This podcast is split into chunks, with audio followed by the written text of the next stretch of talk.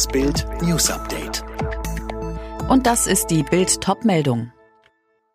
Offiziell kein Skiurlaub über die Weihnachtstage. Hotels und Gastronomie in Österreich bleiben bis 7. Januar dicht. Der Winterurlaubstraum für zigtausende Deutsche ist endgültig geplatzt.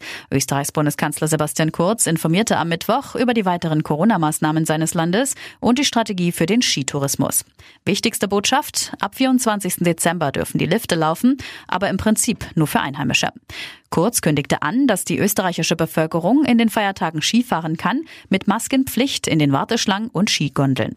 Aber Hotels und Gaststätten bleiben zu, bis mindestens 7. Januar, wie aus einem Beschlusspapier hervorgeht, das Bild vorliegt. Die Skiferien für Urlauber aus dem Ausland sind damit abgesagt. Warum geht das in der EU nicht? In Großbritannien ging es jetzt ganz schnell. Die britische Aufsichtsbehörde für Arzneimittel hat eine Notfallzulassung für den Corona-Impfstoff von BioNTech und Pfizer erteilt. Damit lassen die Briten als erstes Land weltweit den Impfstoff zu, kommen damit früher an das Vakzin als etwa die EU und die USA und das, obwohl die Hersteller BioNTech und Pfizer in Deutschland und den USA sitzen. Schon nächste Woche Montag will BioNTech die ersten 800.000 Impfdosen in Großbritannien bereitstellen und es soll gleich geimpft werden. Zuerst kommen medizinisches Personal und Senioren über 80 an die Reihe. Und jetzt weitere Bildnews. Gegen den mutmaßlichen Amokfahrer von Trier ist Haftbefehl erlassen worden. Der 51-Jährige war gestern mit einem Geländewagen durch eine Fußgängerzone gerast und hatte wahllos Menschen gerammt. Patrick Andrischke gibt es inzwischen Hinweise auf das Motiv. Die Ermittler wollen sich da noch nicht festlegen. Sie haben ein psychiatrisches Gutachten in Auftrag gegeben. Der Mann hat gegenüber der Polizei Angaben zur Tat gemacht, die waren aber unterschiedlich und in Teilen nicht nachvollziehbar. Anhaltspunkte für ein politisches oder religiöses Motiv gibt es nicht. In Trier gab es heute eine Trauerfeier für die Opfer. Fünf Menschen sind bei der Amokfahrt getötet worden. Immer mehr Kinder und Jugendliche sind im Netz schon einmal beleidigt worden. Das zeigt eine neue Studie des Bündnis gegen Cybermobbing.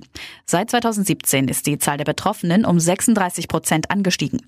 Corona hat das Problem verschärft, weil Kinder und Jugendliche noch mehr Zeit online verbringen. Rassismus und Rechtsextremismus sollen in Deutschland stärker bekämpft werden. Die Bundesregierung hat dazu ein Gesetzespaket beschlossen. Unter anderem werden künftig Initiativen gegen Rassismus dauerhaft gefördert. Geplant sind auch bessere Hilfen für Opfer von Rechtsextremismus und schärfere Gesetze. Zum Beispiel sollen sogenannte Feindes- oder Todeslisten künftig als Straftat geahndet werden. Hühnchenfleisch aus dem Labor. Als erstes Land der Welt hat Singapur jetzt entsprechende Produkte für den Verkauf von Chicken Nuggets genehmigt. Das Laborfleisch sei zuvor umfangreich getestet worden. Der Hersteller spricht von einem Durchbruch der internationalen Lebensmittelindustrie.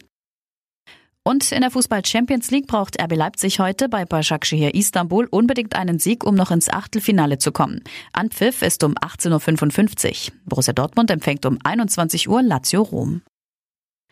Alle weiteren News und die neuesten Entwicklungen zu den Top-Themen gibt es jetzt und rund um die Uhr online auf Bild.de. Mehr starke Audio-News von Bild gibt es auch bei den Tech Freaks, der wöchentliche Podcast über Digitales, Computer, Tablets und Smartphones. Tech Freaks, überall, wo es Podcasts gibt.